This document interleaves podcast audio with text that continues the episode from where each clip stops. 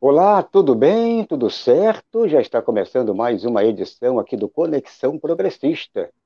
Hoje, sexta-feira, dia 30 de outubro de 2020.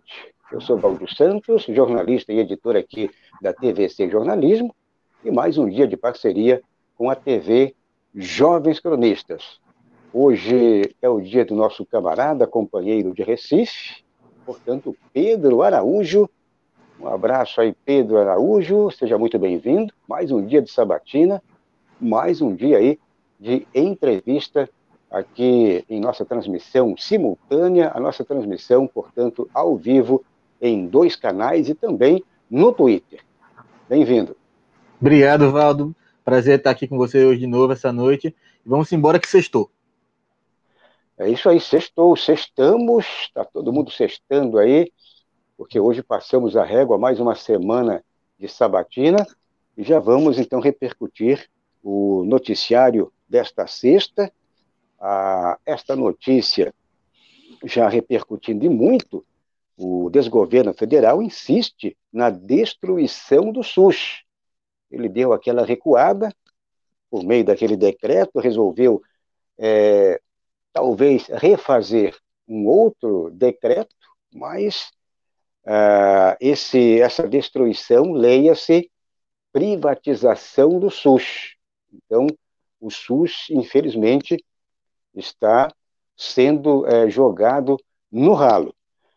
Vamos também, além desta notícia, vamos repercutir já uma outra notícia também, a pressão dos mercados, a pressão do mercado como um todo, a pressão também de políticos ah, principalmente os políticos aí ligados ao Centrão, o fogo amigo pressiona Jair Bolsonaro para demitir Paulo Guedes.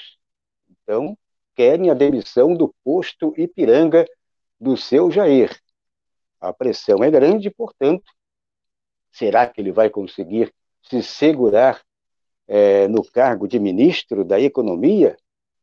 O que era para ser um super-ministro, portanto, o apelidado de posto Ipiranga, agora virou aquela, aquela bombinha de gasolina é, furada, aquela bombinha lá que já estourou há muito tempo.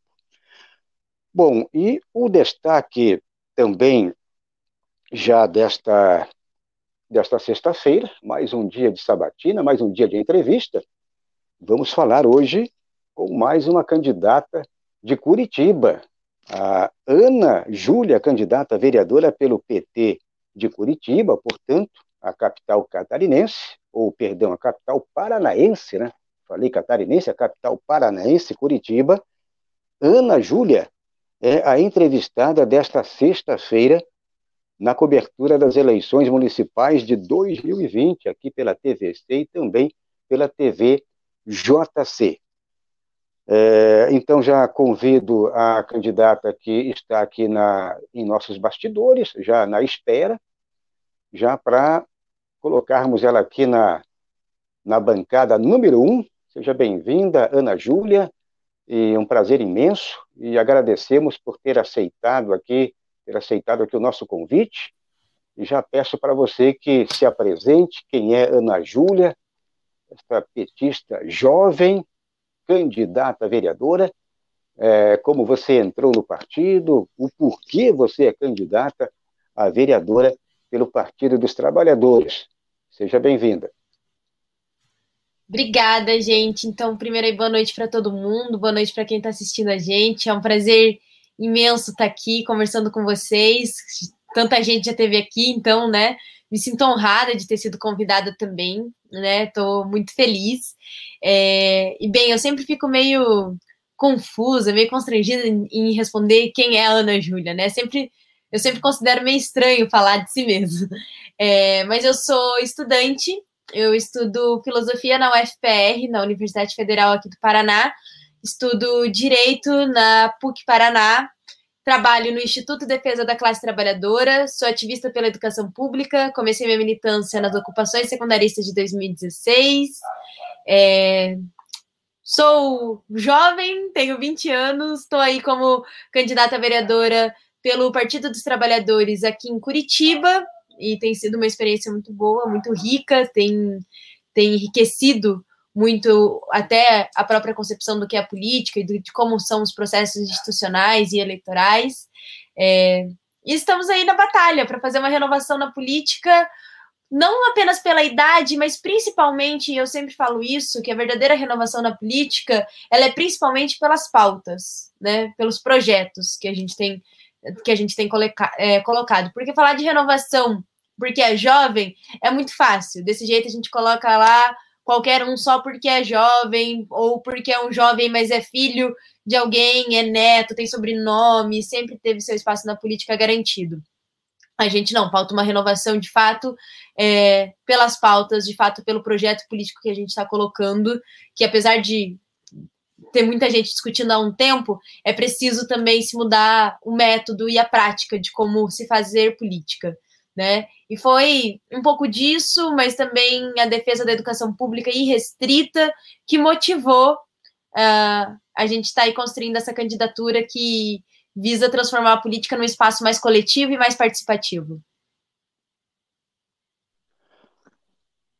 Esta é Ana Júlia, candidata a vereadora em Curitiba, Paraná, portanto, pelo Partido dos Trabalhadores, o PT, e ela é mais uma das tantas candidatas que já passaram por aqui, passarão ainda até véspera do, do, dia 15, aí véspera do dia das eleições, e ela é mais uma, aliás, uma candidata muito nova, Pedro Araújo, do Recife, o nosso cronista de todas as sextas-feiras, uma candidata aí que vem também trazer uma renovação, mas uma renovação com ideias é, aqui da nossa esquerda brasileira, porque temos aquele partido lá, o Novo, que de novo não tem nada, né? E outros partidos aí que pregam a dita renovação, mas não adianta você trocar é, seis por meia dúzia.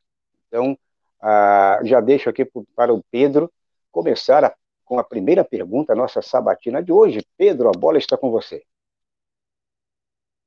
É, Ana Júlia, é, gostaria primeiro de dizer que é muito bom ver gente jovem dentro da política, se interessando por política a ponto de querer ir buscar uma vaga.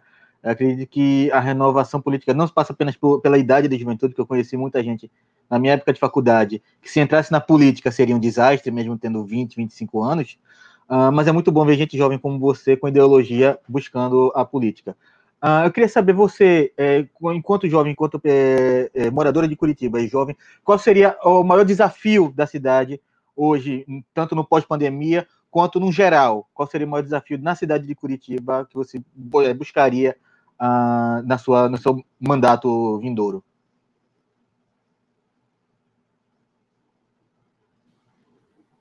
Então, Pedro, primeiro, obrigada pela pergunta. É, e acredito que o a maior desafio em Curitiba para quem quer ser para quem quer ser vereadora, para a Câmara de Vereadores, é conseguir fazer que de fato a Câmara de Vereadores comece a fazer aquilo que é que é a sua função, fiscalizar a prefeitura, pensar a cidade, legislar a cidade de Curitiba.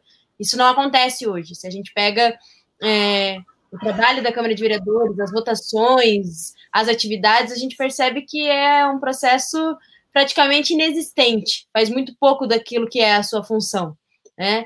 É, e isso é um problema, porque quando a gente tem uma parte dos três poderes que não está cumprindo a sua função, não está pensando a cidade da maneira que deveria pensar, não está legislando a cidade da maneira que deveria, a gente não consegue o equilíbrio, a gente não consegue de fato promover uma política saudável que esteja é, voltada para as pessoas. Então, esse é o primeiro desafio: conseguir fazer que a Câmara de Vereadores retome a sua função, que é fiscalizar a prefeitura, fiscalizar o executivo, propor e pensar a cidade, né? Legislar o município de Curitiba.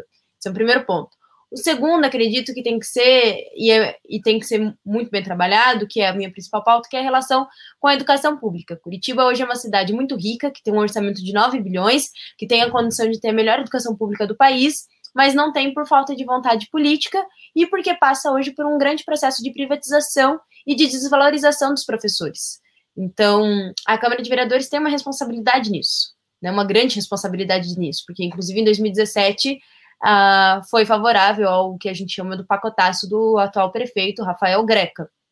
Então, conseguir fazer com que a Câmara volte a, de fato, exercer um, um papel de fiscalizadora do Executivo e repense a educação pública e a cidade de Curitiba como um todo é um dos maiores desafios. Um desafio que, inclusive, é impossível se fazer sozinho. A gente precisa conseguir eleger na cidade de Curitiba uma boa bancada do que, que será provavelmente a oposição, né? Já que o atual prefeito está liderando as pesquisas.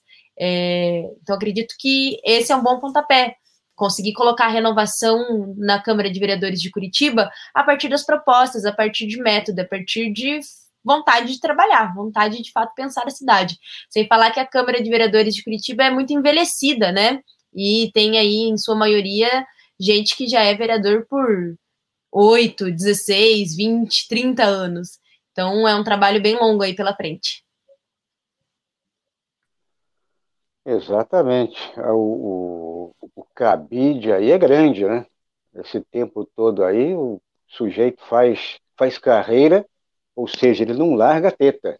Então, está na hora de renovar, não só em Curitiba, mas também em boa parte do Brasil. Estamos conversando com a Ana Júlia, candidata a vereadora em Curitiba, pelo Partido dos Trabalhadores. Já peço para você que está chegando neste momento, estamos começando a nossa live desta sexta-feira. Você que ainda não está inscrito aqui nos canais, tanto na TVC como também na TVJC, faça a inscrição, toque o sininho aqui para ser notificado, dê o like, dê o positivo, e sempre eu argumento por aqui, se você puder ajudar os canais, dê aquela ajuda, aquela ajuda aí a mínima possível, mas você ajudará com esse mínimo possível, por meio aqui do nosso financiamento coletivo, os dois canais ao mesmo tempo. Então, colabore. Bom, é, eu queria agora argumentar com você, Ana Júlia. É, vamos falar, você já deu alguns indicativos aí propositivos. Eu queria que você, caso eleita, o que você pretende em termos é, gerais, mas de forma resumida, né, as suas principais propostas, o que você pretende colocar em prática para o povo aí de Curitiba. Uhum. Então, a gente tem aí é, três principais eixos da campanha, que vai ser as nossas principais linhas de trabalho, inclusive é onde a nossa maior parte das propostas da nossa plataforma né, circulam. A primeira delas é educação pública, então a gente pretende conseguir destinar 2,8% do PIB municipal para educação pública, uma que é que coloca daí o município em conformidade com a meta 26 do Plano Municipal de Educação, aprovado em 2016, mas que hoje não está sendo cumprido. Uh, e com a, aí, a partir dessa desse maior investimento na educação e dessa destinação do, de, de 2,8% do PIB, implementar o custo aluno qualidade, que seria um mecanismo que hoje existe dentro do Fundeb, que foi aprovado aí no mês de julho, se eu não me engano. É, o custo aluno qualidade é um mecanismo que vai conseguir equilibrar o investimento por matrícula, ou seja, por estudante, e consegue aplicar um patamar mínimo de investimento para a gente conseguir al alcançar uma escola que a gente considera com dignidade, que é uma escola com laboratório de informática, laboratório de ciências, de física, de química, é, laboratório de informática, biblioteca, equipamento para é, prática de esporte, um, com com banheiro, água, é, carteira, mesa, tudo, né? Que hoje, inclusive, é, é, um grande problema a parte da infraestrutura das escolas. O CAC também ajuda a destinar um recurso que é possível incentivar na formação continuada dos professores, em plano de carreira. É, então, é um, é um mecanismo muito importante que consegue equilibrar e dar equidade na educação pública. Saber exatamente o quanto eu preciso investir na escola que é da periferia, na escola que tem é, menores índices de rendimento, e quanto que eu preciso investir nas escolas que já estão no centro, das escolas que já têm é, já tem bons índices de rendimento, que já tem uma estrutura mais forte. E para além de tudo isso, esse mecanismo, o CAC, ele é um mecanismo de controle desses recursos e que rastreia esses recursos. Ou seja, também é um mecanismo que evita e combate a corrupção ou desvios irregulares do dinheiro público para o setor privado. É uma que é inclusive uma coisa que acontece com muita frequência quando a gente fala de educação. Então, com, com essas duas propostas, a gente consegue viabilizar o fim é, da fila de espera nas creches. Curitiba hoje tem 12 mil crianças na fila de espera, que se a gente for analisar, esse é um número pequeno quando a gente pensa em distribuição de vaga, em ampliar a rede pública.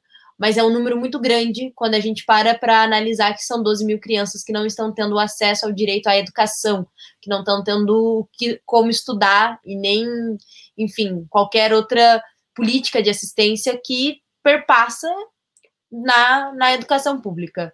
É, e a gente também trabalha com a questão de, de alimentação escolar, da merenda escolar, né? Que em Curitiba é um assunto muito forte, porque a gente tem um contrato com uma empresa que não cumpre aquilo que deveria ser a sua função e, inclusive, é, não dá retorno a uma alimentação saudável para os estudantes. E quando a gente debate escola pública, a gente debate o processo da educação como um todo, e não apenas da escolarização.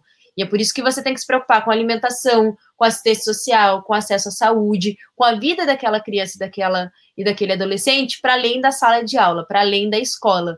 Então, num contexto onde no Brasil grande parte das crianças tem a sua principal refeição do dia feita na escola, a gente tem que conseguir ofertar uma merenda saudável. E é por isso que a gente quer destinar 30% das, dos recursos do Programa Nacional de Proteção Alimentar, que é de competência do município, para a agricultura familiar da cidade de Curitiba.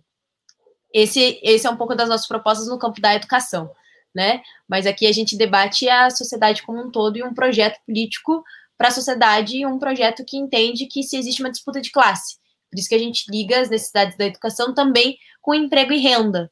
Então, a gente tem aí a proposta de políticas de incentivos fiscais ao setor privado para geração de empregos, empregos esses com direitos trabalhistas, emprego então com carteira assinada e CLT, o que parece básico, mas em tempos de que a gente viveu uma lei da terceirização e uma precarização do trabalho tremenda e a tentativa da carteira verde amarela é importante reforçar cada vez mais.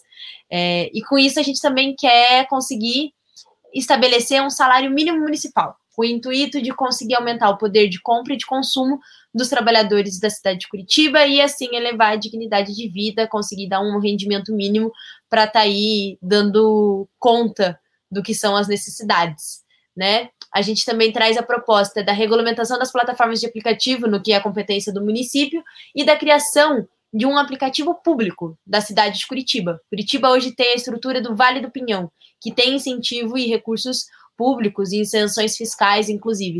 É, com isso, é perfeitamente possível a gente conseguir criar uma plataforma pública que gere mais emprego, que não seja um emprego tão precarizado e, inclusive, incentivar a criação de cooperativa desses trabalhadores de plataformas, né? É...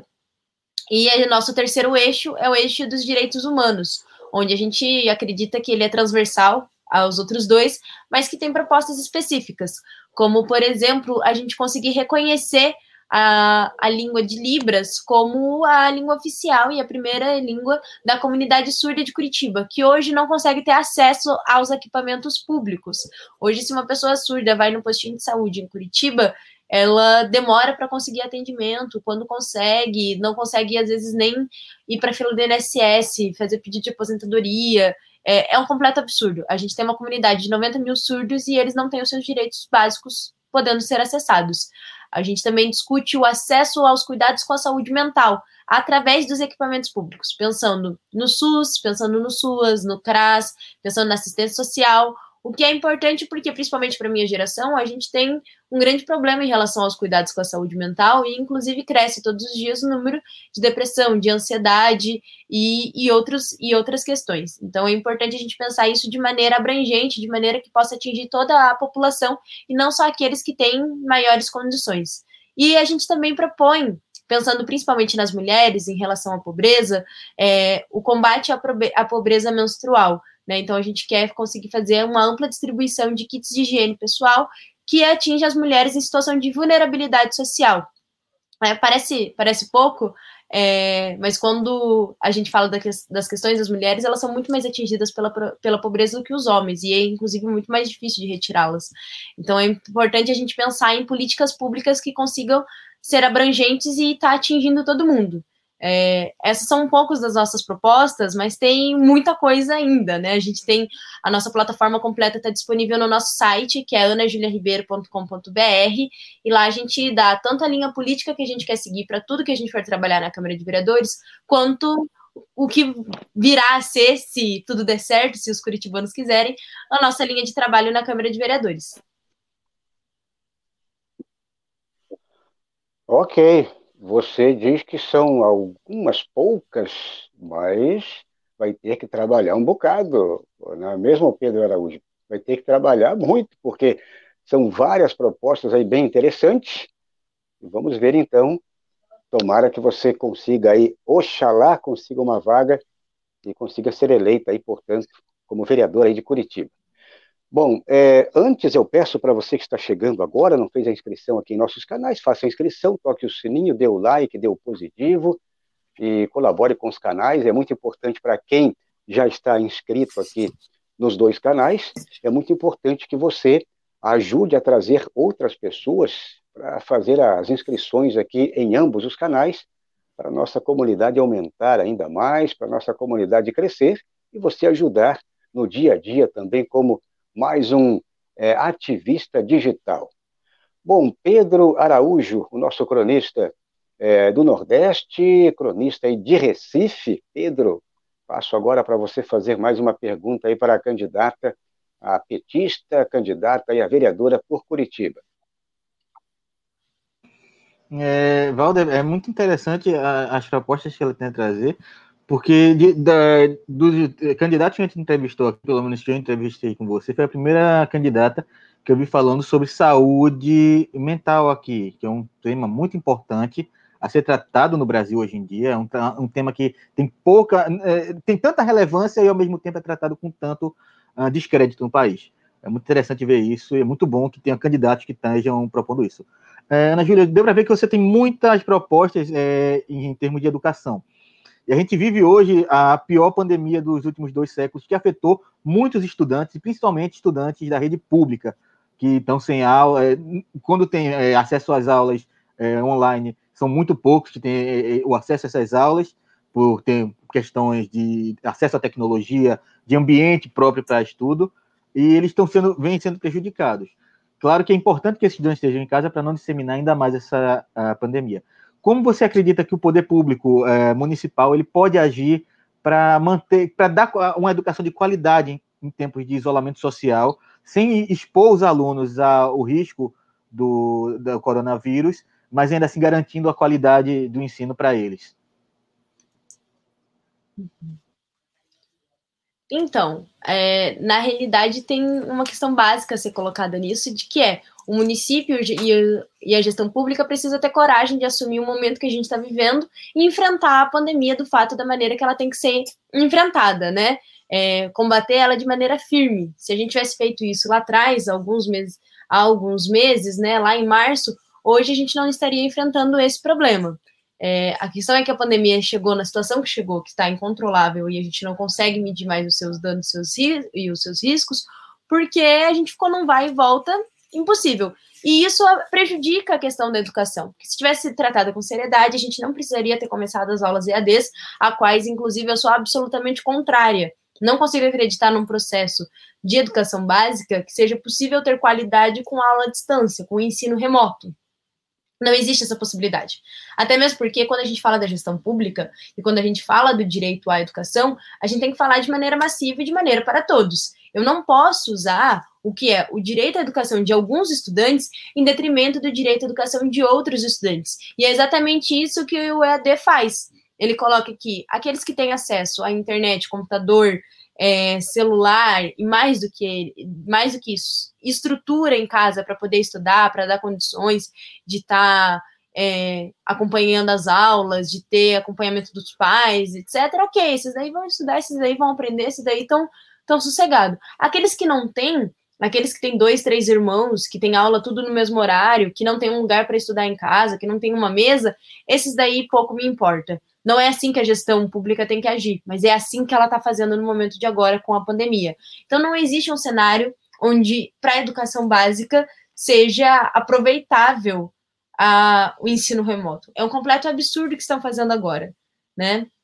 É uma posição covarde daqueles que que cuidam da educação do município, e uma posição de quem não consegue enfrentar o problema, não consegue contra, muitas vezes, a, as demandas da população de que é, queremos uma resposta e não consegue dar uma resposta firme e, e real, sincera, de que o ano letivo de 2020 foi perdido. Os estudantes não aprenderam, não aproveitaram, Está sendo é, tudo isso um cenário para inglês ver, né? Então, eu sou muito mais favorável a tratar a pandemia com a seriedade que ela exige para poder resolver o problema, para daí sim conseguir se retornar às aulas. Se a gente estivesse falando é, de outro cenário, onde a pandemia estaria controlada, onde se foi feito todos os esforços, se foi feito um lockdown decente, um isolamento social firme, seria outro contexto, mas não é isso que a gente está passando. Inclusive, quem propõe a volta às aulas não conhece a realidade das escolas, né? Não consegue entender que é impossível você conseguir manter um estudante longe do outro por um metro e meio o tempo todo. Não tem condições. É... Então, a, a situação é muito mais grave, porque a gente chegou num ponto onde a gente fica meio sem saída do que fazer. Mas ainda assim, o município poderia estar pensando em maneiras de maneiras mais poupar maneiras mais reais e mais é, dinâmicas e que se aplicasse de fato a todos os estudantes de estarem de estar tendo algum contato com a escola.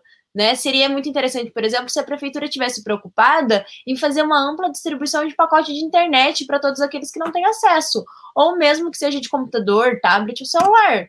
Né? Isso sim seria quem está preocupado em, de fato, levar o processo de ensino e aprendizado com qualidade.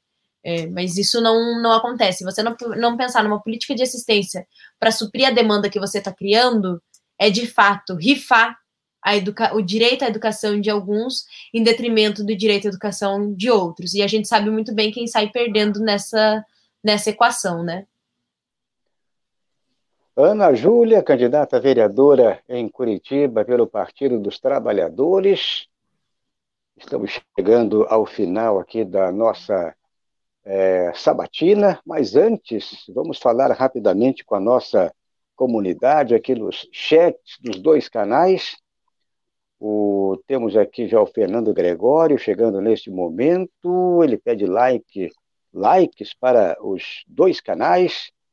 É, a Deneide Terezinha de Carli também diz boa noite e por aí vai. Bom, o, a minha internet aqui está com problema, não consigo visualizar mas, infelizmente, hoje é o dia, o Pedro Araújo. Você por aí também teve um problema de internet. O meu aqui também estou com problema no chat, não consigo visualizar nada, mas manda um abraço aí para todo mundo, você que está interagindo, você que está mandando mensagem aqui no, nos dois chats, tanto da TVC como da TVJC, e para quem está no Twitter também, ó, tem o VK já mandando aquele alô, tem outros camaradas, o Marcel, Vidal, aquele abraço. É, também aqui Bruna, Bruna Y, ela está por aqui também, o Antônio Silva. Bom, aí o nosso camarada Cláudio está é, interagindo por aí também nos bastidores, o Denis Pinho, aquele abraço aí para o Denis. E, bom, é, vamos então já pedir para a candidata é, fazer aqui o encerramento, se, de, se despedir aqui do público, é, o seu número, o número de candidata 13, é 13 e? 013. 13, 013. Então, o zero ali só para é contextualizar. Para não errar na hora de apertar na urna. Então é isso. Então agradeço a sua presença e ótima campanha. Esperamos aí como eu sempre gosto de falar para os nossos candidatos aqui da esquerda, a partir aí de, quem sabe, de janeiro, estaremos te entrevistando não mais como candidata, mas como vereadora eleita, talvez a vereadora mais nova aí da Câmara Municipal de Curitiba. Então, boa sorte, boa campanha e até uma próxima oportunidade. Obrigada, gente. Obrigada mesmo. Foi um prazer estar conversando com vocês. Obrigada pelo convite, pelo espaço. É, espero muito que espero muito que Deus abençoe agora a fala de vocês, porque quero muito retornar aqui como vereadora da cidade de Curitiba para estar conversando um pouquinho aí com vocês. Obrigada mesmo. Boa sorte para tudo. Que o canal de vocês cresça muito e vamos para cima, né? Que tem muita coisa ainda para a gente conquistar. Ok, agradecemos mais uma vez a Ana Júlia, candidata vereadora em Curitiba pelo Partido dos Trabalhadores. Bom, então, dando sequência, Pedro Araújo, nosso cronista das sextas do Sextou. Pois é, Pedro, uma candidata nós temos uma felicidade de trazer candidatos diferenciados, sempre com propostas, sempre apresentando alguma proposta, pelo menos, inovadora. E como um todo, as propostas são inovadoras. E mesmo aquelas propostas costumeiras é, têm um diferencial em comparação com outros candidatos. Então, tivemos aqui candidatos muito jovens, como a, a Júlia, tivemos candidatos também já com uma idade mais avançada, candidatas, no caso, mulheres, homens, eh, os candidatos negros, pretos, eh, e agora esta candidata aí, vamos fazer um, um, rápido, um rápido resumo, como gostamos de, de acrescentar por aqui, como você percebe esta candidata, essa, ela, ela tem uma lista de, de, de propostas imensa, uma lista imensa de propostas. E, portanto, vai ser um trabalho árduo, mas ela é muito jovem para enfrentar o parlamento, não é isso? É, Valdo, eu, eu gostei bastante porque ela traz uma lista de propostas, mas ela não traz uma lista de propostas por trazer uma lista de propostas, ela traz uma lista de propostas com a definição do que precisa fazer para alcançar aquelas propostas. Ela não simplesmente joga as propostas aqui, deu para ver que a, a, campanha dela, os três pilares que ela traz para a campanha dela, são muito bem pensados, porque ela tem a proposição dela, ela tem as proposições para a Câmara, e ela tem mostrando como vai conseguir trazer aquelas proposições e sustentar os três pilares da campanha dela. Foi muito bom essa entrevista dela, porque ela, apesar de, da juventude, ela tem um, um, esclarecimento no que ela quer na, na, fala dela, na forma como ela fala e na coerência no que ela busca. Eu gostei bastante do que ela falou sobre o ano letivo de 2020, porque é uma coisa que a gente tem que discutir sempre. O ano de 2000, é, letivo de 2020 é um ano perdido. É um ano perdido. Se, o, se a gente conseguir tirar 10 alunos do Brasil inteiro que conseguiram aprender alguma coisa no ano de 2020, vai ser muito. Porque são poucos os alunos que têm o acesso às aulas à distância e são poucos os alunos que têm o espaço e a, o ambiente propício para ter essas aulas. Então, ela falou uma coisa muito certa. O ano letivo de 2020, por toda a, a, a, a inoperância do, dos governos, uh, principalmente federal, uh, para conter a pandemia, para fazer um lockdown correto, ele é um ano perdido, principalmente pra, em termos de educação. A gente devia começar a tratar disso e enfrentar esse assunto de frente e não tentar tapar o sol com a peneira. Eu gostei bastante da entrevista, gostei bastante das proposições dela e espero de fato que a cidade de Curitiba consiga elegê-la como vereadora. Pedro Araújo, nosso cronista das sextas-feiras. E vamos agora passar para o blocão do noticiário desta sexta-feira. Vamos então já passar para o noticiário de hoje.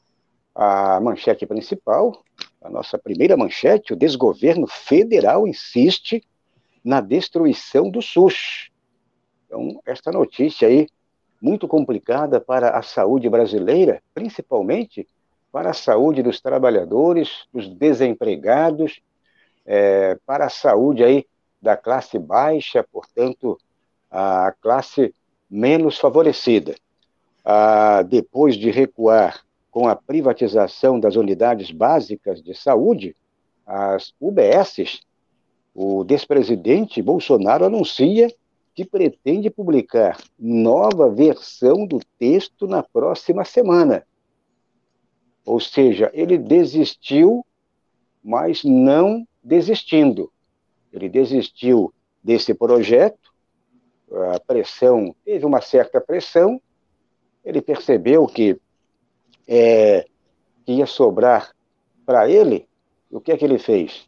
Ele vai ele cancelou, ou seja, ele renunciou é, o projeto e pretende anunciar um novo projeto.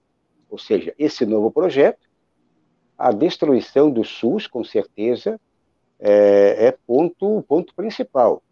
Porque a ideia de fazer essa dita parceria com a iniciativa privada, a parceria para entregar as UBSs, que são as unidades básicas de saúde. E, portanto, o que, que significa isso? para o povo sofrido, para quem não tem plano de saúde privado.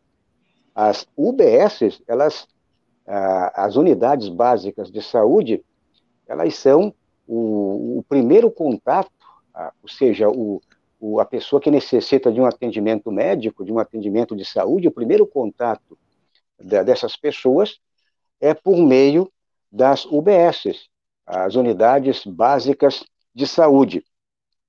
E aí, se ele acabar com isso, praticamente ele está acabando com uma parte estrutural, ou seja, uma parte fundamental do Sistema Único de Saúde. E aí ele promete entregar a essa estrutura para a iniciativa privada, ah, mas vai ser uma parceria. Não leia-se essa parceria, leia-se privatização já de boa parte do SUS, ou seja, da parte fundamental para quem mais precisa. Porque como é que você que é trabalhador, empregado, mesmo você trabalhador empregado, que ganha aí dois, três salários mínimos, quem está desempregado nem nem colocamos aqui em pauta, porque esse não tem como. Agora, você que ganha pouco não tem como pagar um plano de saúde que é, um, é uma fortuna. E aí, como é que vai ficar o, o Pedro, é, meu camarada Pedro Araújo? O, você vê que a denúncia, o Conselho Nacional de Secretários de Saúde é, denuncia que o decreto apresentado não trata de um modelo de governança, mas é uma imposição de um modelo de negócio, diz aqui o Conselho Nacional de Secretários de Saúde, que é o conselho formado aí pelos secretários de cada unidade da federação, portanto, de cada estado brasileiro. Então, quem depende do SUS, todos aqui, pelo menos, nós dependemos do SUS, e é o atendimento, é, é o primeiro contato, é, é, é o básico, já diz aqui o próprio nome, unidades básicas de saúde. E aí, se não tiver plano de saúde, a, o sujeito morre é, sem ter o atendimento básico. Queria ouvir você também, Pedro Araújo.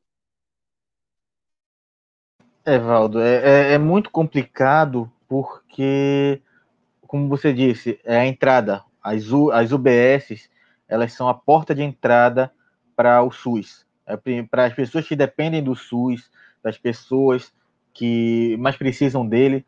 Porque vamos ser sinceros, todo mundo, todo mundo usa SUS. Uma hora ou outra, todo mundo usa o SUS. Todo mundo toma uma vacina, e ela não é de graça porque a pessoa é, é bonita e resolveram dar uma vacina de graça para ela. Não. É pelo SUS. Todo mundo come no restaurante e esse restaurante é fiscalizado pela vigilância sanitária, que é parte do SUS. Então, nós uh, o uso do SUS é muito mais abrangente do que as pessoas acreditam. Só que a maior parte das pessoas acredita que o SUS é só aquela fila gigantesca para marcar algum atendimento. Aquilo ali é o que a gente precisa aprimorar do SUS, é tornar ele mais efetivo não entregar ele na mão da iniciativa privada como o governo quer.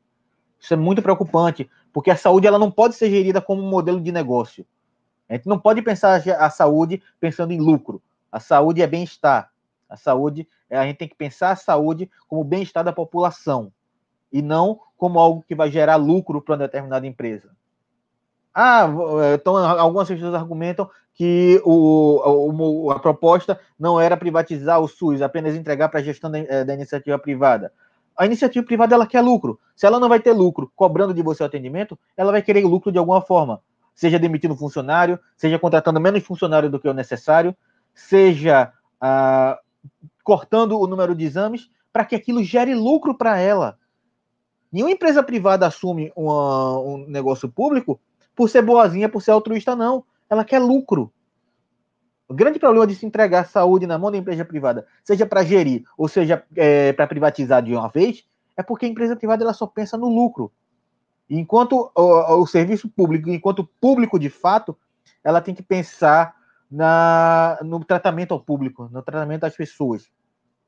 Então a gente tem que pensar muito em defender o SUS. A gente não pode simplesmente entregar na mão desse louco do Paulo Guedes se a gente deixar na mão do Paulo Guedes tudo, a gente daqui a, daqui a pouco ele, ele privatiza até a própria presidência da República. Vai acontecer igual o Chile? O Chile está em convulsão social hoje pelas mesmas políticas econômicas que o Paulo Guedes quer implementar aqui no Brasil. Então é, é, é uma situação que a gente tem que manter a vigilância constante, porque Bolsonaro não vai desistir e a gente não pode abrir mão do SUS. O SUS é importante, a gente está passando a pior pandemia dos últimos dois séculos e a gente só não está numa situação pior porque existe o SUS. Se a gente for pegar um outro país que gere a saúde como modelo de negócio, como os Estados Unidos, ele, a gente, os casos nos Estados Unidos estão pipocando e as pessoas que sobrevivem ao coronavírus talvez não tenham como sobreviver à economia americana. Porque tem gente que sai depois de dois meses do hospital com mais de um milhão de dólares em dívidas. E aí, essa pessoa vai viver como? Eu quero saber daqui do Brasil, com a população com 14% de desempregados, com a, com a, com a miséria crescendo, como é que essa população vai pagar um sistema privado de saúde? Pedro Araújo, o nosso cronista, comentarista de Recife, Pernambuco, e todas as sextas-feiras ele vem aqui para sextar. Sextou, Pedro Araújo. Então, é isso aí. Por falar em sextou, hoje você está com uma, uma luz, uma, uma imagem. Parabéns, você conseguiu acertar sua luz por aí.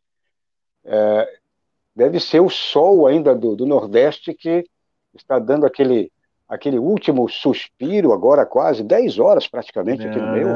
Aqui já o sol já se pôs há umas 5 horas, pelo menos.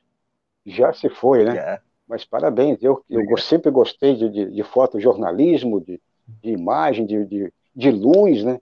Medição de luz está muito boa. Parabéns aí, portanto, aí pela tua, a tua escolha de, de luz hoje. Bom, para descontrair um pouquinho, já que estamos no sexto também, por que não falar de luz? Luz é vida, né? É vida, graças a Deus. Tanto é que eu tenho o nome é, Luz, no meu sobrenome, Luz. Então, para ficar bem evidente. Bom, Pedro, eu queria pedir, então, para quem está chegando, você que ainda não fez a inscrição, quem já está inscrito, é muito importante que você divulgue aqui os dois canais, convide outras pessoas para fazer aqui as inscrições e faça a inscrição, ajude, toque o sininho, dê o like para ser notificado e também precisamos que você colabore com os canais. Aqui não interessa o valor, se você quiser dar a quantia mínima, pode dar centavos, pode dar aí, por exemplo, 99 centavos, pode dar um real, dois, três, dez, vinte, trinta, cinquenta, quem sabe você ah, dá um, uma ajudazinha aí legal, você colabora com os dois canais com apenas uma ajuda, com apenas um ato. Você ajuda os dois canais ao mesmo tempo, por meio aqui do nosso financiamento coletivo. Bom, dado o recado, vamos então falar da próxima notícia. Mas antes, eu queria agora sim abrir, conseguir abrir aqui o chat, só para acrescentar aqui rapidamente, então, uh, valorizar aqui o nosso, uh, o nosso ativista digital, o Pedro Araújo. Temos aqui o Fernando Gregório, já estava por aqui, ele pede likes nos dois canais. A Ana Kira, é, sou Ana Júlia, e ela já coloca o número aqui da Ana Júlia. Acabamos de entrevistar a Ana Júlia por aqui, do Partido dos Trabalhadores, 13013 é o número dela. É, Marcel Vidal também, olá, Ana Júlia, também por aqui a Deneide Terezinha de Carli é, o professor Ulisses Santos. Boa noite, camaradas. O professor Ulisses, que passou por aqui. A nossa brincadeira de Ulisses, é, Ulisses é, eu sempre confundo Ulisses com o Jonas Carreira. Daqui um pouco o Jonas vai aparecer por aqui. Então, um abraço aí para o professor Colorado Roxo, professor aí é, em Porto Alegre, o nosso cronista. Também por aqui o Marcel Vidal, ele diz boa noite. Denis Pinho, também Ana Júlia, a conheci pessoalmente, boa sorte na campanha. Ele deseja aí que a Ana Júlia consiga é, chegar lá. Eu falei do Jonas Carreira por aqui, Pedro. Apareceu o de Brasília, né? Nosso camarada aí de Brasília, um pouco mais próximo aí do Pedro, né? Um pouco mais distante aqui de Floripa. Mas o Jonas Carreira, ele é o primeiro ministro aí é, da região centro-oeste, né? É o primeiro-ministro aí de Brasília. Então, um abraço aí para o nosso camarada Jonas Carreiro, nosso cronista. É por aqui Antônio Silva também, aquele abraço. O Márcio Caraço, agora, aquele abraço também. Bruna Y, por aqui. É, também aqui ainda, a, a, também aqui temos o Marcel Vidal, o VK, também boa noite. E por aí vai. A nossa comunidade está ainda chegando aos poucos, como a Emilene Colette, está por aqui também a Emilene, um abraço, confio na Ana Júlia, ela diz, porque defender a educação pública de qualidade, porque defende né, a educação pública de qualidade. Temos que ter força para enfrentar o fascismo instalado, portanto, é, na capital, capital aí dos paranaenses, Curitiba, uma cidade aí que sempre foi modelo, né? Modelo no transporte público, uma cidade modelo na economia e que hoje, como Porto Alegre, Curitiba, Florianópolis também, são cidades abandonadas. Acredito que o Pedro também, aí no Nordeste, tem várias cidades, principalmente as capitais aí, estão tentando se recuperar, mas está difícil aí para todo mundo. A Iva Ive também, aquele abraço, e ainda outros companheiros e camaradas chegando por aqui também neste finalzinho. FL, diz hashtag fora Bolsonaro. É, e um abraço aí para todo mundo, para você que ainda está chegando. Na sequência, vamos falar com outros camaradas também. E para quem está no Twitter, aproveite aí para retweetar este conteúdo. Bom, Pedro, vamos então para fechar com a última notícia, depois o boletim coronavírus. Na sequência, Uh, vamos falar aí do fogo amigo. Pressiona Jair Bolsonaro para demitir o, uh, o Paulo Guedes, o posto Ipiranga. O posto Ipiranga aí do Jair Bolsonaro. Então, vários aliados de Jair Bolsonaro têm dito que o ideal para o governo, ou esse desgoverno, é iniciar um processo para demitir Paulo Guedes do Ministério da Economia. É o o que era para ser o super-ministro, como foi, é, como era para ser também o super-ministro da Justiça, o, lá o Moro, e, portanto, o Sérgio Moro definhou, ele derreteu, o posto Ipiranga também está derretendo já há um bom tempo, e provavelmente é, nem a água do gelo vai sobrar para o lado dele. Então, o economista já estava perdendo prestígio diante do mercado financeiro por não estar conseguindo levar adiante reformas e privatizações. A informação aí é, foi divulgada, aí, portanto, pela CNN nesta sexta-feira à tarde. Então, o posto Ipiranga aí do, do, do Jair Bolsonaro, do seu Jair, o posto Ipiranga, pelo jeito, é, pegou fogo, né? Está pegando fogo, incêndio no posto, na gasolina do posto Ipiranga. O Araújo, o nosso camarada aí do Recife, Pedro Araújo. E, portanto, esta pressão, o Pedro, é dois setores fortes. O setor, é, o mercado em si como um todo, quer dizer, principalmente os capitalistas financeiros, o mercado financeiro, o mercado também industrial, principalmente esses setores aí o que representam a indústria né, é, no Brasil, mas o outro setor, o político, ou seja, a rapaziada do centrão, eles querem, eles querem uma fatia grande do bolo, e portanto eles não estão contentes com o posto Ipiranga, porque o posto Ipiranga não está atendendo essa demanda imensa aí, ó, famintos, né, e que estão precisando comer. Eles querem comer aquela comidinha especial, né? aquela comidinha é, toda tratada, e, portanto, o, o posto Ipiranga está com uma corda no pescoço, está na corda bamba, mas não seria um, um, um factoide? Será que é, não seria mais uma, uma, uma notícia para espalhar um fato e que depois eles voltam atrás? Ou seja, você anuncia e depois desanuncia, diz que não, não foi falado, é, foi mal entendido, mas acredito que o mercado não está contente com o posto Ipiranga e muito menos essa fatia política que quer uma fatia da pizza muito maior, não é isso? É, Valdo, é, é, é claramente isso. A gente vive hoje um período eleitoral. O Centrão, ele se aproxima do governo Bolsonaro não apenas para manter ali a sua relação de poder, que a gente sabe que o Centrão ele está no poder desde a redemocratização, para não dizer que ele já estava no poder antes, o Centrão sempre esteve no poder. Mas a gente está em período eleitoral. Em período eleitoral, o Centrão sempre espera que o governo esteja com as torneiras mais abertas para eles poderem uh, levar uh, os seus candidatos, levar mais uh, os, seus, os seus candidatos, aí, seus prefeitos à reeleição, os seus prefeitos que querem ser eleitos, os deputados que querem virar prefeito, eles esperam que haja uma maior liberação de recursos do governo federal para que obras, uh, às vezes inúteis, sejam inauguradas apenas para eleger alguns determinados candidatos. E não está vendo isso, que o Ministério não está, o Ministério da Economia, o Paulo Guedes, ele não está liberando esse dinheiro. A gente pode até pensar, ó, oh, o Paulo Guedes está agindo de forma correta. Não, porque ele não está liberando dinheiro para nada. O Paulo Guedes ele não, ele está liberando dinheiro para dentro do setor dele, que é o setor econômico, está tá dando uma folga de dinheiro para dentro dos bancos, não está investindo na população e também não está liberando dinheiro para o centrão. Agora também não está, apesar de estar tá liberando dinheiro para o setor econômico, para o mercado econômico, também não está ganhando eles. Porque o Paulo Guedes ele não tem a penetração política necessária para conseguir levar adiante as privatizações e as reformas que ele prometeu lá atrás. Que o Bolsonaro ele não prometeu nada. O Bolsonaro ele não tinha uma proposta, ele não tinha uma carta de proposições, ele não tinha um programa de governo.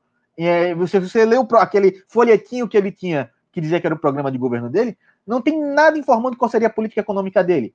Isso tudo ficou a cargo do Paulo Guedes para falar para o setor econômico, diretamente negociando ali com o setor econômico. E passado dois anos, ele não conseguiu basicamente nada. Ele aprovou ali a reforma da, da Previdência, mas basicamente ele não construiu nada. Tentou privatizar os Correios, não conseguiu ainda. Tentou agora jogar esse verde para privatizar o SUS, não conseguiu. Ou seja, ele não está tendo aquela penetração política para conseguir levar adiante as reformas que o mercado quer. Por outro lado, essa notícia me preocupa um pouco, porque uh, a percepção que se tem é que estão querendo levar adiante uma pessoa que talvez tenha essa penetração política, que consiga negociar com o Congresso a aprovação desse, eh, desse pacote de maldade, desse uh, uh, botar o Brasil à venda, transformar o Brasil numa grande OLX, que vão pegar tudo que a gente tem, todas as nossas empresas, todo no, o setor chave do Brasil e entregar na mão do capital internacional, do capital estrangeiro. É basicamente o meu medo é esse. Claro, concordo com você que pode ser um chamariz. Eles podem estar tentando tirar o foco de alguma outra coisa. Eles jogam o, o Guedes na fogueira para atrair o olhar de todo mundo para aquilo. E aí, quando ele conseguir, é, por exemplo, uh, impor, in, é, colocar a imposição deles num pacote de maldade pior, ele tira o Guedes dessa fogueira. Porque o Guedes está ali só como chamariz. Pode ser isso também. Mas também pode ser que o Paulo Guedes esteja se queimando, pode ser que o Posto Ipiranga esteja pegando fogo mesmo, e me preocupa da mesma forma, porque pode ser que entre no lugar dele alguém que vá de fato conseguir implementar essas reformas que o Bolsonaro quer. E se o Bolsonaro está querendo aprovar essas reformas, se o mercado quer que o Bolsonaro é, aprove essas reformas, então com certeza não é bom para a gente. É, você falou tudo, exatamente. E a pressão é grande. Acredito que pela pressão, e já vem um, há um bom tempo essa pressão. Então chega uma hora que você puxa, puxa a corda, ela arrebenta. Então a pressão do mercado, a pressão política, agora o centrão que tem, é, o, centrão é faminto. O centrão, ele é faminto por dinheiro. E esse pessoal aí não deixa barato. Então a pressão é muito grande. O Jair já deu aquela regada, vocês lembram que ele que também era casadinho com o posto Ipiranga, né? É, para implantar a fogo e ferro o neoliberalismo, né? primo irmão do fascismo, do neofascismo, e aí o, o, o Bolsonaro arregou porque teve uma pressão grande é, por parte do Centrão. E aí, o que, que acontece? Agora, o, o Paulo Guedes está isolado. Então, ele pode se tornar um boi de piranha, quer dizer, vai ficando aí, vai ficando, vamos fazendo injeção no, no popô para ver se ele consegue reagir, chega uma hora que ele não consegue reagir. E ele vai ser obrigado ou pedir demissão, ou dar um jeitinho, consegue um outro aí, como você falou. Pode ser um outro pior ainda, com, com essas teorias, essas técnicas fascistas para implantar o, o, neoliberalismo a fogo e, e, a ferro. Bom, então é isso. É, vamos agora, já na sequência, falar do boletim coronavírus. E já temos aqui atualizado o nosso boletim coronavírus desta sexta-feira para fechar a semana. O painel coronavírus foi atualizado às 7h35 da noite, portanto, às 19h35. A nossa fonte é do próprio Ministério da Saúde. Então, casos confirmados já bem acima de 5 milhões e meio. Olha só, 5 milhões 516 mil 658, portanto, casos acumulados. O, o acumulado aí, esse número imenso. O índice de, é, no caso, o, os casos novos, né? Casos novos, portanto, 22.282 pessoas que, no caso, se contaminaram é, durante essas últimas 24 horas, um número também muito grande ainda. Aí sim, o índice de incidência 2.625,1 e o número de óbitos, pessoas que nos deixaram até esse dia 30, quase estamos no final aí do mês de outubro e já se aproximando de 160 mil. Então, 159.477 pessoas que faleceram até hoje, sexta-feira. Casos novos de pessoas que nos deixaram só nas últimas 24 horas, número ainda é, muito relevante, infelizmente, 508, é, 508 pessoas. É, o índice de letalidade 2,9% e o índice de mortalidade 75,9%. Então, Pedro, eu estou agora consultando os nossos cronistas de cada região, é, relatando essa, o que, que, está acontecendo. Por exemplo, falamos ontem com Ulisses Santos, falamos com o camarada aí de, de Brasília, o Jonas Carreira, também o pessoal de São Paulo, com o próprio é, Cláudio Porto, o nosso camarada também, é, o, o Adriano Garcia, é, ou seja, passando aqui um relato por aqui, eu, Florianópolis, ou seja, e aí no Nordeste, como um todo, no Nordeste, aí na sua cidade, se você tem de repente esse leque mais, mais aberto aí, falando um pouco do Nordeste, como está toda essa situação aí? Libera geral, não libera em partes, libera o total? Como é que está a região nordestina do Brasil? Evaldo, a, a, aqui a gente vai acompanhando uma tendência de alta, não sei se o restante do Brasil ele vai assim, mas aqui em Pernambuco já se fala em flutuação dos casos de coronavírus, ou seja, ele tá, não, não existe mais aquela curva para baixo que estava tendo, uh, uma curva leve para baixo que havia aqui, já se aumenta, já se tem casos de elevação da curva, dias em que a curva, tá, que a curva sobe um pouco mais do que ela deveria. E se fala também no aumento da ocupação dos leitos do hospital. A rede particular ela já vem sendo mais ocupada, já existe um índice de ocupação maior do que havia no mês anterior. Então, o meu áudio está picotando? Tá dando para ouvir? Eu tô. Acho que eu caí. Eu acho que minha conexão tá ruim. Tá dando para ouvir agora? Tá picotando, né? Só um instante, eu já volto. Eu só vou. Eu vou sair e volto, que não tá. Minha conexão tá ruim.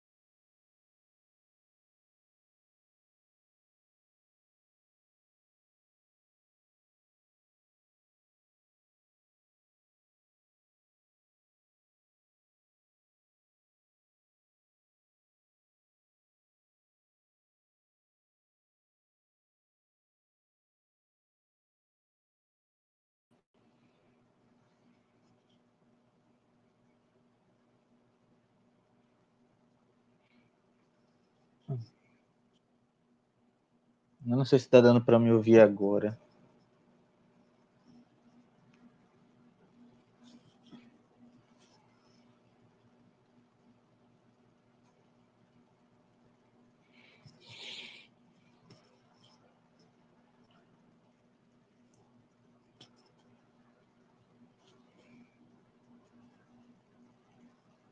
Valdo, o microfone está desligado.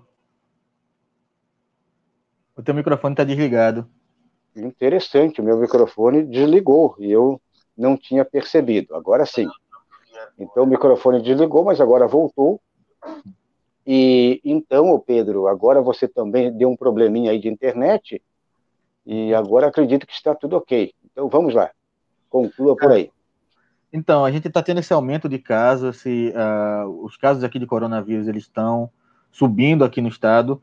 Uh, o TRE, inclusive, ele proibiu recentemente a recentemente o, uh, qualquer é, campanha política de rua para evitar aglomerações no em, enfim, locais públicos, justamente pelo esse aumento nos casos de coronavírus que está tendo aqui no, em Pernambuco. A gente tem alguns estados aqui, como por exemplo a Paraíba e o Ceará, que eles já acusam alta nos casos de coronavírus. E, enfim, é uma situação preocupante, é uma situação que está. Uh, já se mostra que no, a, a falta de controle que houve e a abertura generalizada vai estar tá dando seus frutos. Uh, são frutos muito ruins, são frutos podres que a, quem vai consumir mais, quem vai ser mais prejudicado é a população. E, enfim, nós não não, não é um cenário que a gente gostaria de ver nesse final de ano. É, está picotando. Estamos com um problema aqui de internet. Acredito que por aí, por aqui, provavelmente aí. Hoje o dia, a maré não está para peixe, o Pedro Araújo. Então vamos fechando já por aqui. Queria agradecer muito você, Pedro Araújo, é, do Nordeste, de Recife, Pernambuco. E você volta então na próxima sexta-feira. Um forte abraço aí para você, um abraço aí para o povo do Nordeste.